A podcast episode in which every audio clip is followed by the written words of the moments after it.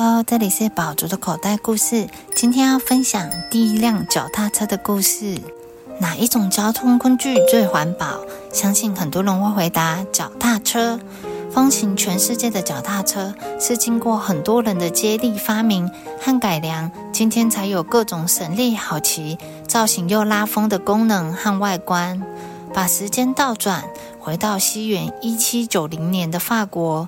有一个名叫西夫拉克的男生，他天生就爱动脑筋。有一天，他要到城镇的街上买东西，偏偏遇到他最讨厌的下雨天，因为路上来来往往的马车常常占据一整条马路，让行人不能好好走路。讨厌，又被溅了一身泥巴。西夫拉克自言自语着：“喂，你怎么这样驾车啊？”连路人看到了都替西夫拉克打抱不平。算了，他都走远了，根本听不到。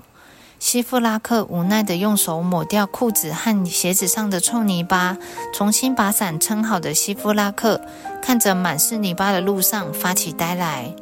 马路就是这么窄，还让四个轮子的马车在路上跑，行人也满街跑，当然很挤喽。西夫拉克心里这么想着。如果把马车从中间切一半，就可以解决这个问题了。西夫拉克跟自己说：“把马车切一半这件事一点都不容易。”但是西夫拉克回到家，仍然不放弃这个夸张的点子。他开始动手进行设计。经过一次又一次的失败，西夫拉克决定在一片木板上放一个板凳，前后各安装一个木头轮子。一跨坐上去就可以往前滑行，成功了！西弗拉克坐上车子往前进，可是这辆脚踏车只能右脚推才会前进，累死我了！西弗拉克发现这样推很辛苦，西弗拉克的脚踏车只能前进，不能转弯，又只能用脚推，推没几步路就会满身大汗，非常不实用。渐渐的。大家便忘记这项发明了。过了三十年后，大家还是习惯驾着马车出门。住在德国的德莱斯却开始幻想：如果能有新的交通工具，该有多好！每天都要从这座森林走到另一座森林，时间浪费，又让脚起水泡。德莱斯心疼不舒服的脚丫子。原来德莱斯的工作就是负责看守两座森林，每天花很多的时间走路。他开始思考什么样的交通工具最适合给看守森林的人用。如果人可以直接坐在轮子上，这样就可以快速移动了呀！德莱斯越想越高兴。德莱斯从来没有看过希夫拉克坐的那辆脚踏车。虽然他绞尽脑汁，似乎还是想不出来该怎么做才好。用两个轮子加上一块木板就可以移动啦。德莱斯刚好也是这样想。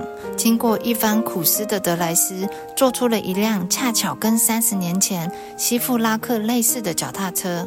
不同的是，有机械概念的德莱斯在前轮上加了可以转动的设计，让脚踏车可以左右转动。两手握着就可以控制方向，德莱斯高兴地说。